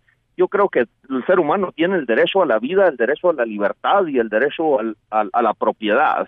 Y eh, que en última instancia el, gobierno está ahí para defender eso y cuando no lo hace, todo, todo ser humano tiene el derecho de defenderlo, aunque sea con la pistola en mano, de exigirle al, prójimo que sea justo Y eh, ese es el fin de las instituciones y nos han fallado, nos han fracasado y yo creo que es un problema social eso. Yo creo que la, la, lo político nos divide entre nosotros al grado que no podemos ponernos de acuerdo ni siquiera en estar unidos para enfrentar al, al, crimen, para proteger la vida. Y, y, uh, y ha sido un desastre y va a seguirlo siendo si no unimos fuerzas para poder retirarle el poder a quienes lo tienen y no lo están usando para hacer lo que deben de hacer el voto nos sirve para darle poder a la clase política, pero no nos sirve para quitárselo y tienen un monopolio en servicios de seguridad y justicia y, y no, hay manera de, hacer que, que, que, le rindan cuentas a la comunidad por el fracaso total. Es un fracaso del Estado mexicano, y no hablo del gobierno del presidente López Obrador, del Estado en su conjunto. El Estado mexicano ha fracasado, le ha fallado a los mexicanos. Pues yo, la, yo te voy a ser muy sincero. Yo creo que decir uh, que los políticos nos, nos han fallado y que el presidente tiene la culpa de la violencia es buscar un chivo expiatorio uh -huh. por la responsabilidad que nos toca a todos nosotros. Yo creo que el problema es tan inmenso y tan complejo que necesita la participación de millones y, y millones de mexicanos para, eh, para eh, poder enfrentarlo de una manera este de una manera real. No no creo que la clase política este, operando de la manera que operan nos va a llevar a las soluciones, porque pues ellos, uh, o sea, es, es, muy cómodo estar ahí con ese poder y no tener que rendirle cuentas a la gente y el voto nunca se nos ha ofrecido para retirarle el poder a nadie y terminamos con los sindicatos y toda la gente que tiene que sobornar y tiene conflictos de intereses decidiendo quién va a tener el poder y sin, rendirle cuentas a nadie por, por el crimen y, y darle justicia a nadie. Sin embargo, el presidente Julián, estoy platicando con Julián Levarón, empeña su palabra, dice lo primero tendrá que ser la justicia. Han pasado más de dos meses, no son diez aún ni siquiera los detenidos, o más de cuarenta quienes se presume participaron directamente en esta masacre, en esta tragedia que cobró la vida de nueve personas, seis de ellas menores de edad, dos pequeñitos, dos gemelitos de menos de un año. Julián, si no podemos con este caso, y hablo como sociedad, que está toda la atención, el ojo público, el presidente en el lugar, la Fiscalía General de la República recibiéndolo ustedes, los legisladores eh, cuestionando el tema también. Si no podemos con este caso, ¿no podremos con ninguno? Pues yo, yo creo que hablar de justicia es, uh, es algo burdo, ¿no? La justicia tal vez no la dé Dios. No hay forma de reparar el daño. Quedaron 20 niños huérfanos y eh, cuando mataron a, a, esas tres mujeres y, uh, y, y se quedaron sin seis de sus hermanitos. Y, y, la verdad es que es desastroso para nuestra comunidad esa masacre. Y, y la verdad es que creo que lo, lo, cuando hablamos de justicia estamos hablando de resolver algo que, que, sucedió en el pasado para mejorar el presente, pero ni siquiera hemos sido capaces de detener a la masacre en este día. Y es más, entre mientras estamos hablando, seguramente alguna persona están asesinando en nuestro país y nosotros como sociedad vamos a pasar a la historia como una como un pueblo de asesinos y sus cómplices si no nos ponemos las pilas y, y, y ponemos orden entre todos para defender la vida. Durísimo. Julián, ¿les dijo algo el presidente de la marcha, la caravana que convocaron ustedes junto con Javier Sicil, Alberto Atié y otros activistas para el próximo 23 de enero? ¿Algo les comentó sobre el tema?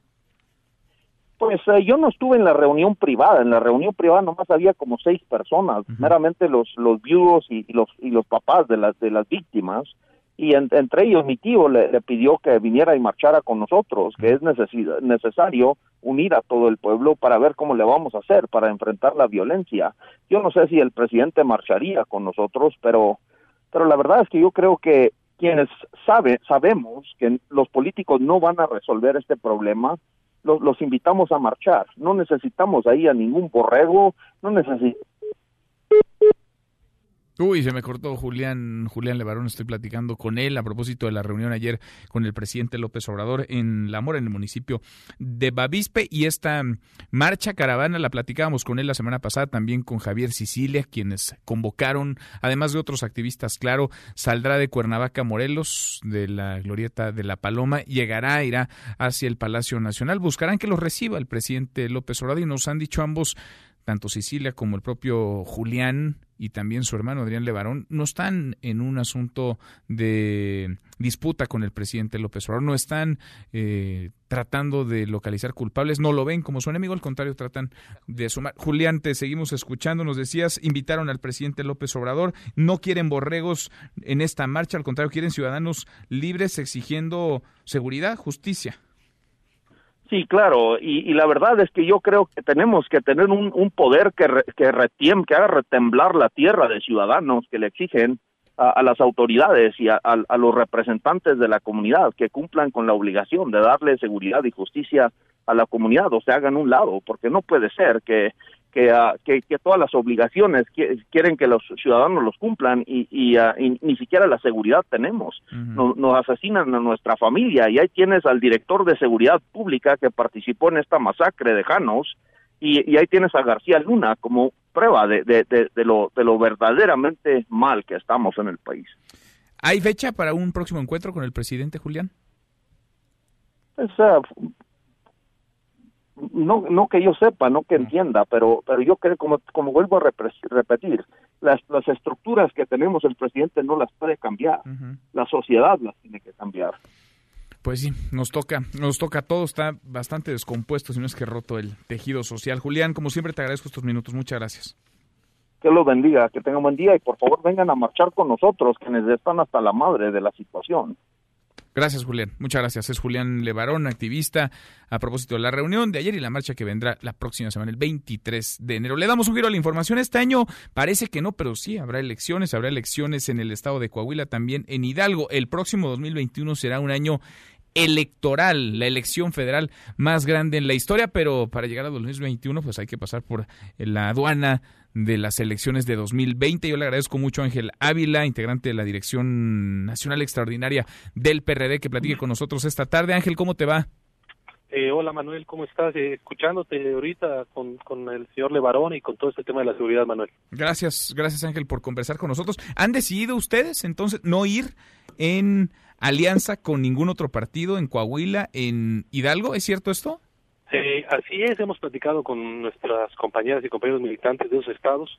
Creo que hoy tenemos una oportunidad para ir solos, para eh, volver a reforzar la identidad del PRD como el verdadero partido de la izquierda nacional y en ese sentido creo que el tema de las alianzas ayudaron en algún momento, ayudaron a la sociedad, ayudaron a cambiar eh, la alternancia en algunos estados, combatir la corrupción. Hoy gracias a las alianzas PAN-PRD está en la cárcel Javier Duarte o Roberto Borge de Veracruz y Quintana Roo, pero desdibujaron mucho al PRD, también hay que decirlo, y creo que hoy estamos en el camino de reforzar nuestra identidad, tenemos eh, buenas oportunidades de tener buenos resultados eh, solos como partido y esa es eh, básicamente la decisión que hemos tomado. A lo mejor en Hidalgo habría algunos municipios que pudiéramos competir en una especie que se llama candidatura común, en donde, eh, digamos, apoyamos a un candidato, todos los partidos políticos o los que estemos de acuerdo, pero cada partido va por su votación. Entonces, eh, digamos, de lo que se trata es que el PRD tenga campaña en todos los estados, en estos dos que vamos a tener elección y es básicamente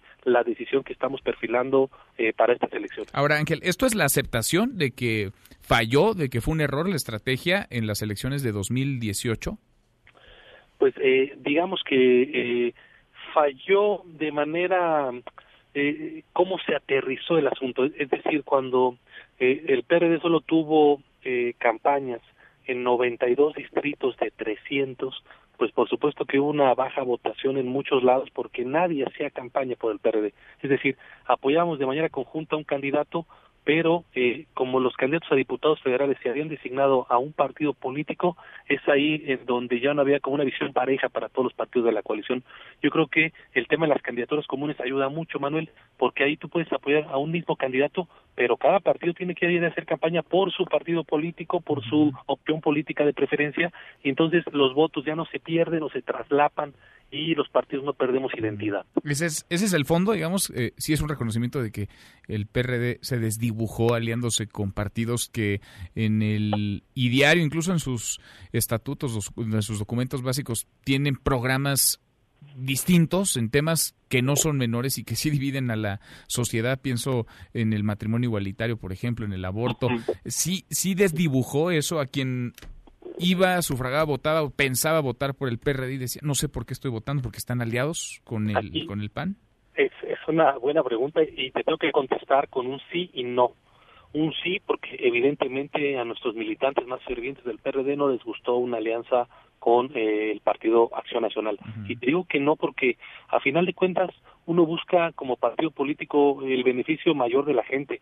Y cuando tú ibas a Veracruz en los tiempos de Javier Duarte, donde desaparecían jóvenes, la policía, donde a los viejitos se les golpeaba, eh, las manifestaciones por ir a, exigir su pensión, la gente te obligaba y te decía, oiga, dirigentes, hagan una alianza entre todos los partidos para sacar al PRI del poder, ¿no? Entonces uno tenía que entender que eh, a final de cuentas eh, tienes que responder también al, al, al, tema ciudadano que te están diciendo y que solamente juntos en la Alianza PAN-PRD hubiéramos podido derrotar a Javier Duarte y que hoy esté en la cárcel, eh, digamos, él y, su, y varios de sus secuaces, aunque ahora eh, Morena los ha dejado ir poco a poco, pero Javier sigue en la cárcel y no lo hubiéramos podido lograr, Manuel, si no hubiéramos ido juntos.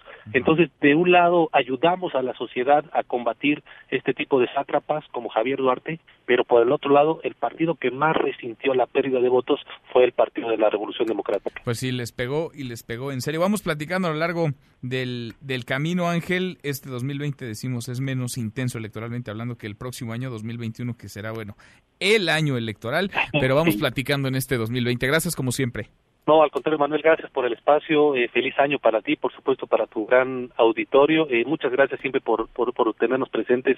Un abrazo para todos. Igual para ti, feliz año. Muchas gracias. Muy buenas tardes. Es Ángel Ávila, integrante de la Dirección Nacional Extraordinaria del PRD, lo que queda del PRD. Voy a ir a un corte, antes le cuento, el fiscal de Estados Unidos, William Barr, va a venir a México, se lo había adelantado la semana pasada, está confirmado, el 16 de enero estará en nuestro país para dar seguimiento a su última visita, hasta que realizó en diciembre del año pasado, lo ha confirmado la Secretaría de Relaciones Exteriores. Cruzamos la media ya, la hora con 31, pausa y volvemos con un resumen de lo más importante del día, esta mesa, la mesa para todos.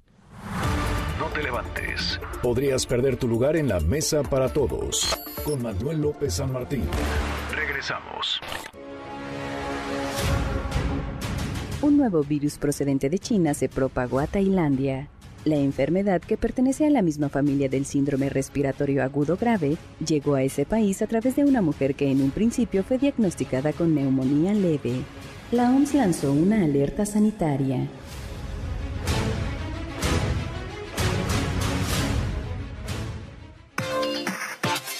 Seguimos, volvemos a esta mesa, la mesa para todos, cruzamos la media ya a la hora con 32, le entramos a un resumen con lo más importante del día. Resumen. Resumen. La Fiscalía de Justicia de Coahuila informó que las dos armas que utilizó el niño de 11 años de la escuela Cervantes, con la que mató a su maestra y hirió a otros cinco compañeros y a un maestro antes de quitarse la vida, antes de suicidarse, eran de su abuelo y no contaban con permiso legal. Hoy en la mañanera, el secretario de Educación Pública, Esteban Moctezuma, aseguró que ante lo ocurrido el pasado viernes, los padres de familia deben hacerse cargo de revisar las mochilas de sus hijos. Escúchelo todo el tema de la mochila segura. Cuando se creó esto en 2017, quienes revisaban las mochilas eran personal de la escuela y hubo denuncias, amparos, iniciamos con la responsabilidad en la Secretaría de Educación Pública es solicitar que la revisión de las mochilas la hagan los padres y madres de familia en la escuela. Bueno, y platiqué en esta mesa, la mesa para todos, con Oscar Guerra Ford, comisionado del Instituto Nacional de Transparencia, Acceso a la Información y Protección de Datos Personales, sobre la resolución para que la presidencia dé a conocer, le dieron un plazo de 10 días, las causas graves de la renuncia del ministro de la Corte, Eduardo Medina Amor. Esto es parte de lo que me dijo todo lo que estamos pidiéndole y que es muy fácil, y ya como lo dijo el presidente, lo cual nos congratulamos que haya tomado esa posición, es de pues, entregar la copia de la carta que ya está circulando. Es cierto que en la carta no expone motivos, pero bueno, esa es la carta que le entregó y nos pueda digamos, complementar, dado que estas versiones tomográficas sí están en presidencia, pues lo que el presidente opinó sobre esta carta que él recibió. Ahora, con esta carta... quedaría cumplido la, resolución. ahí se agota, eh, comisión, estoy platicando con nosotros. Bueno, aquí terminaría el tema. Entonces el presidente López Obrador mañana dará a conocer esta carta, lo hará muy tempranito.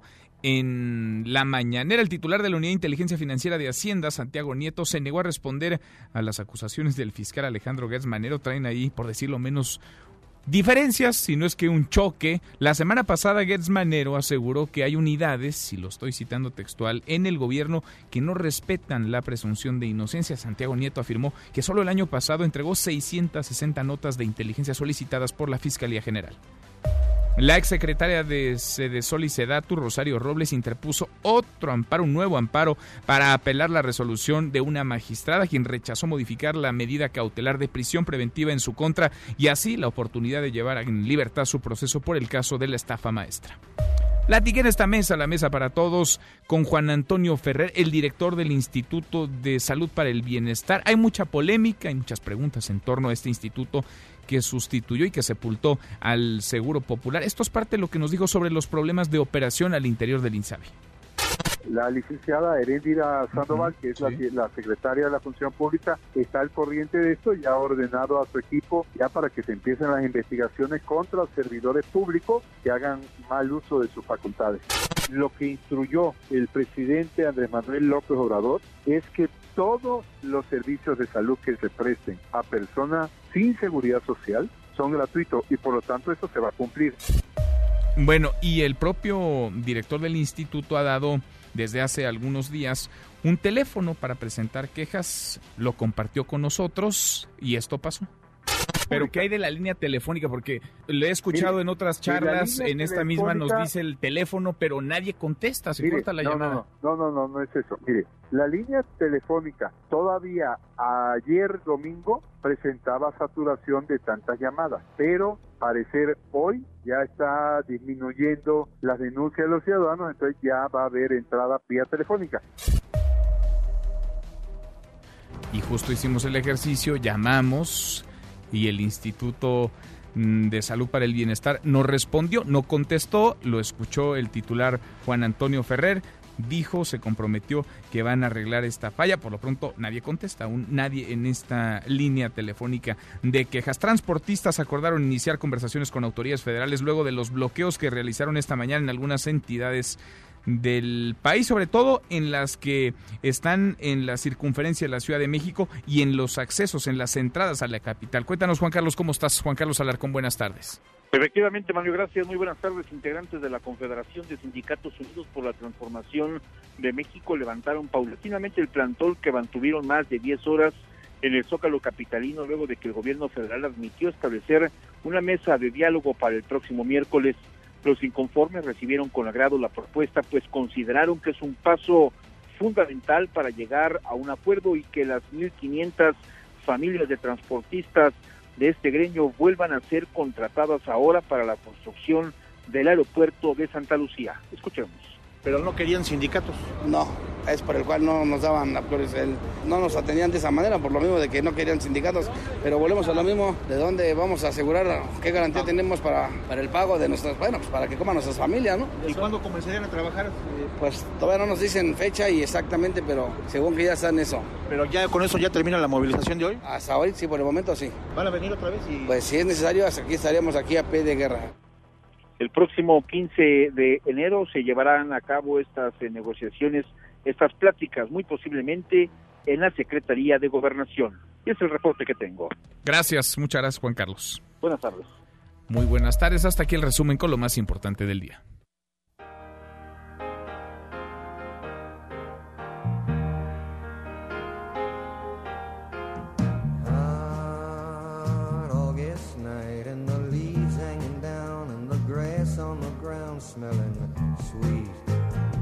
José Luis Guzmán, Miyagi, mi querido Miyagi.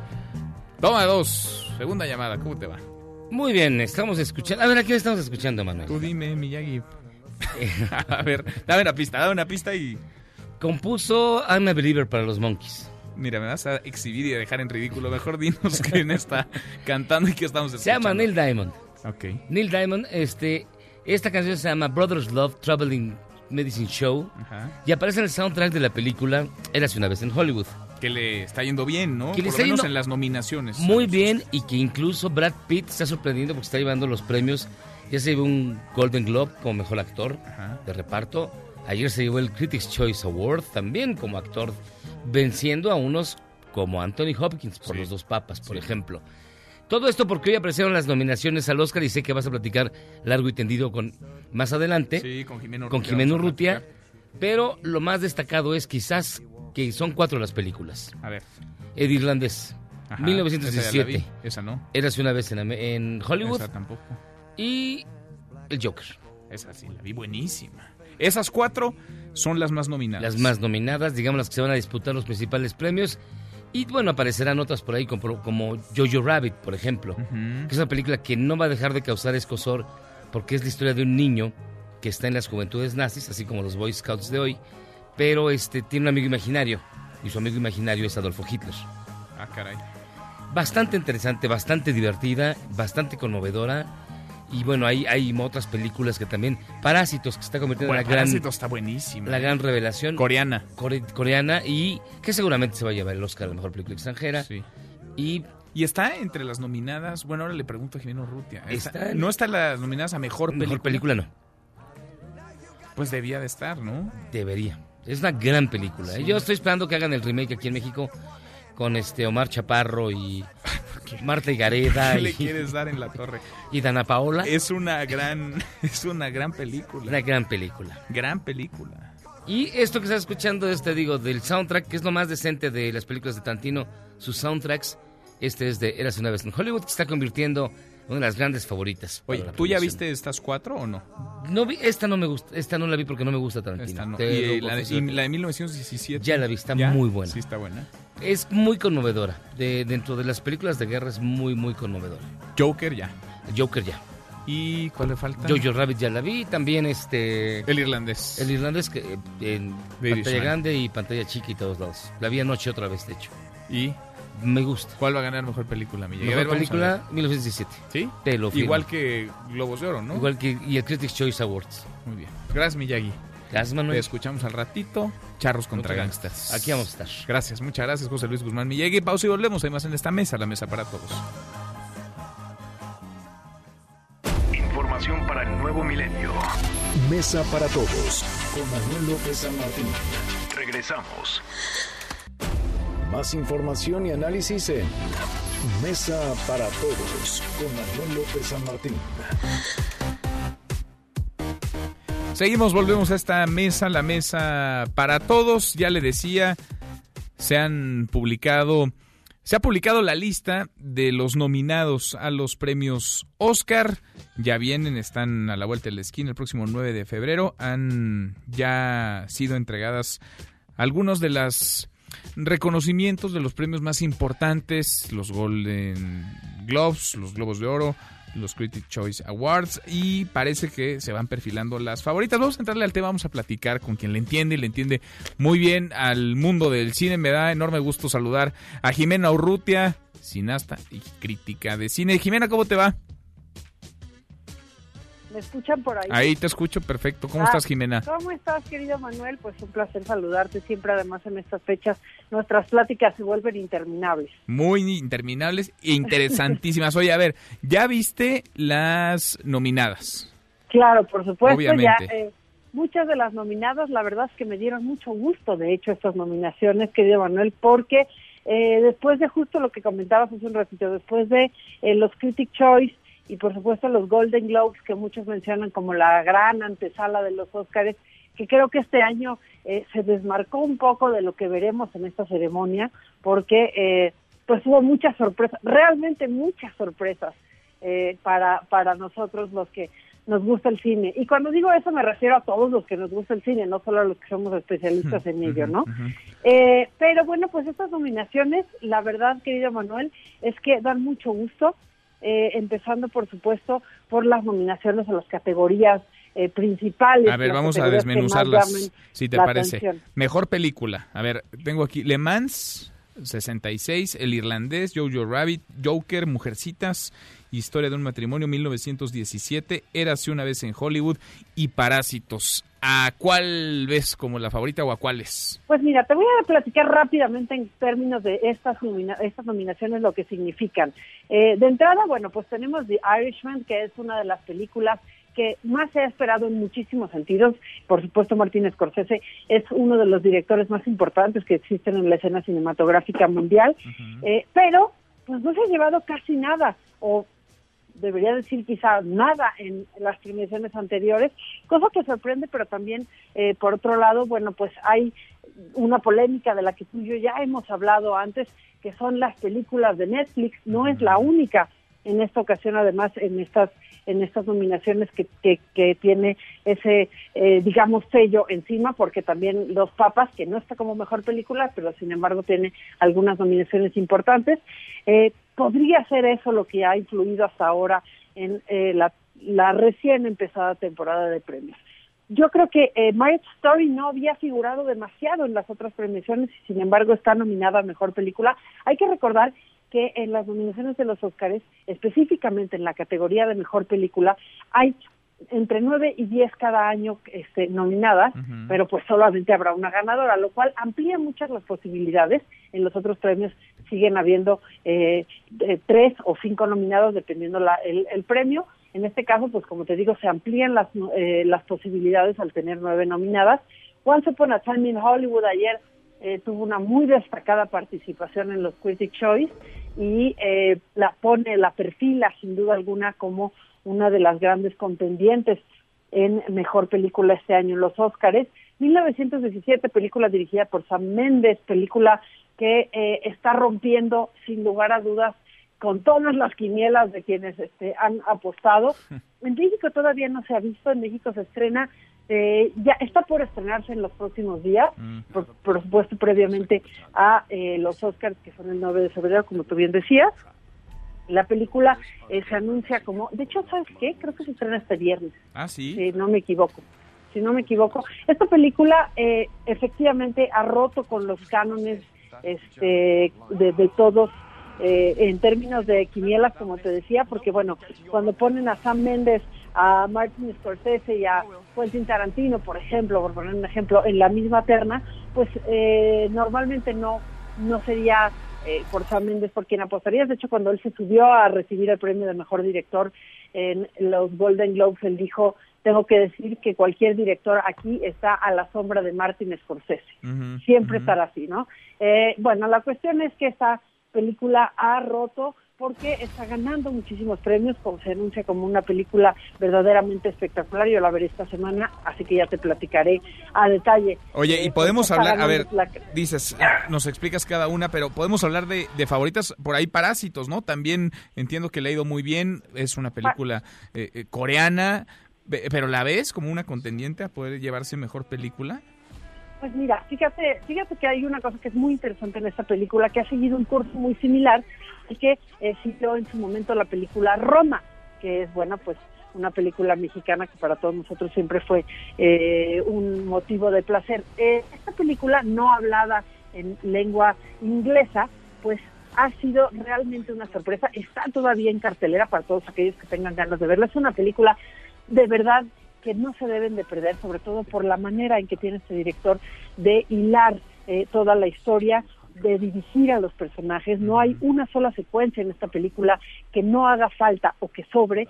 Eh, todas te llevan hacia un lugar. Realmente es una película que vale la pena. Podría ser una gran sorpresa, podría. Hasta ahora, Manuel, como tú bien sabes, no hay ninguna película en lengua no inglesa que haya ganado este premio.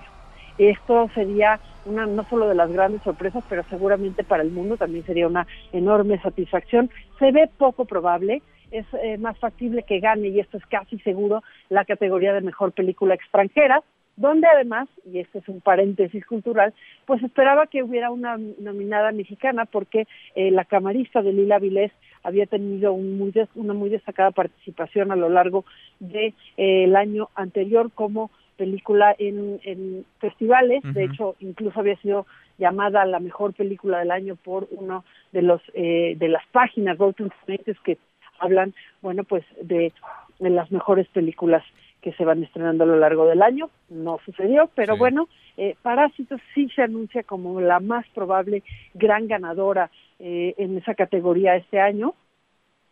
Eh, están, hay, hay otros contendientes fuertes como, como Los Miserables, por ejemplo, que también está a punto de estrenarse en la cartelera de nuestro país. Se estrena el 7 de febrero, si no me equivoco, esa, esa película.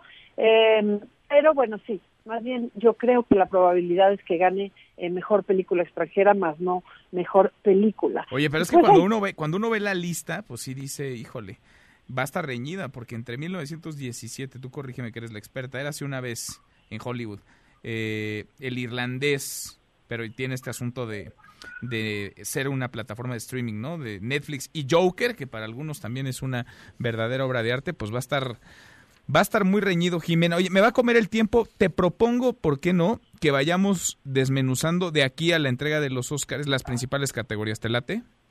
Pero por supuesto, porque además nos faltan varias, nos mencionaste Joker, pero Mar- Marriage Story nos hace falta Sí. comentar que también es de Netflix. Bueno, pues hay muchas cosas que Hay hablar. muchas, con hay respecto A, la al- a los estrenos también estaré mañana y hago aquí el comercial con Leonardo Curcio y en ADN 40 platicando de lo que sucedieron en estas nominaciones, así que ahí los esperamos mañana tempranito por la mañana. Buenísimo, Jimena. Y acá te damos, acá te damos lata porque sí son pláticas estas interminables antes de la entrega de los por premios supuesto, aquí estaré pendiente para estar platicando contigo. Gracias, Jimena, como siempre. Muchas Hasta gracias. luego. Que estés Un muy bien. Es Jimena Urrutia, cineasta y crítica de cine. León Krause en Mesa para Todos. León, querido León, qué gusto saludarte. León Krause, muy buenas tardes. Hola Manuel, ¿cómo estás? A ver, ayúdanos a entender, a traducir, León, o pues ya, de plano vamos todos a hacer catarsis aquí. El secretario de la Defensa de los Estados Unidos dice una cosa, Mark Spera afirma que no ha visto ninguna prueba contundente de que cuatro embajadas estadounidenses estaban amenazadas, pero Donald Trump, el presidente de Estados Unidos, asegura que esa fue la razón principal para asesinar, para ordenar matar al general Soleimani que derivó en toda esta tensión entre Estados Unidos e Irán. Alguien está mintiendo, León. Me, me pides que te explique, la realidad es que no hay explicación. Es una, es una locura, Manuel, eh, lo que ocurrió el fin de semana con el secretario de Defensa de Estados Unidos. En al menos dos ocasiones, quizá más, le preguntaron los colegas en estos programas de televisión tradicionales de eh, revista noticiosa eh, si había visto la evidencia de esos ataques inminentes contra varias embajadas de los que ha pues eh, presumido Trump, porque eso es lo que ha hecho Trump una y otra vez, dicho, no, bueno, estos eran ataques inminentes, iba a atacar al menos cuatro embajadas, y el secretario de Defensa dice, como tú señalas, no, no vi esa evidencia, pero le creo al presidente de Estados Unidos. Bueno, es de verdad increíble, no recuerdo un precedente, ni siquiera en el 2003, con eh, eh, los pretextos que se encontraron para ir a la guerra en, eh, en Irak con las armas de destrucción masiva, recuerdo haber escuchado algo tan absolutamente enloquecido, enloquecido como esto, eh, y seguimos sin ver evidencia de esos famosos ataques inminentes. Si hubiera evidencia, vaya el presidente, me imagino se lo hubiera mostrado, ¿no? Al secretario de la Defensa. Pues eh, por supuesto que sí, varias voces eh, durante el fin de semana con enorme experiencia eh, decían que eh, en efecto esto es absolutamente inédito. Decía por ejemplo Michael McFaul, quien fuera eh, el ah, embajador de Estados Unidos ah, frente a Rusia en eh, varios años de la época de Barack Obama, que le parecía impensable que eh, un secretario de defensa no hubiera tenido acceso a la supuesta evidencia incontrovertible de un ataque inminente eh, desde una, no solamente un- una organización terrorista, estamos hablando de un gobierno extranjero, así que decía McFaul, esto es simplemente impensable.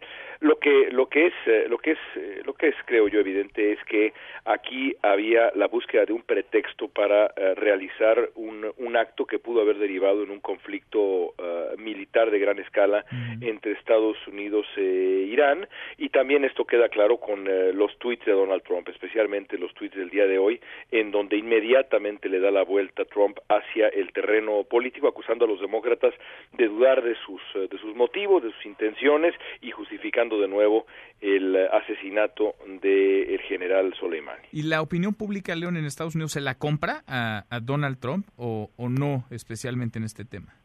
Es una muy buena, es una muy buena pregunta. Las eh, encuestas más recientes reprobaban el manejo que eh, una mayoría reprueba el manejo que Trump ha hecho de la crisis con, eh, con Irán, pero también en algunas de esas encuestas se respalda la decisión de eh, matar a, a Soleimani. Y eh, ahí digamos eh, eh, de eso depende buena parte del destino de no solamente esta apuesta tan arriesgada creo yo, injustificable que ha eh, hecho el presidente de Estados Unidos, sino eh, la elección de este año. Hay muchísimos factores, pero no cabe duda que la decisión de lo que se hizo en Irán eh, tendrá tendrá un peso y, y veremos cómo cómo digamos eh, eh, decide la opinión pública eh, eh, que esto que esto incida o no en, eh, en, eh, en el voto por lo pronto está como en tantos temas muy dividido Muy dividido y así parece permanecerá por lo menos de aquí a la elección presidencial. León, un abrazo, gracias como siempre. igualmente Gracias, es León Krause. Nosotros ya mero nos vamos, revisamos lo último en la información. En tiempo real. Universal. Rosario Robles presenta amparo contra decisión de mantenerla en Santa Marta. El Heraldo de México. Medicamentos contra el cáncer son víctimas de un monopolio, asegura Hugo López Gatel, el subsecretario de Prevención y Promoción de la Salud. Milenio. Irán demandará a Donald Trump por muerte del general Soleimani. MBS Noticias. Gobierno de la Ciudad de México y la SEP preparan medidas de seguridad para salvaguardar estudiantes y maestros. Con esto llegamos al final. Gracias, muchas gracias por habernos acompañado a lo largo de estas dos horas. Gracias por arrancar acá la semana.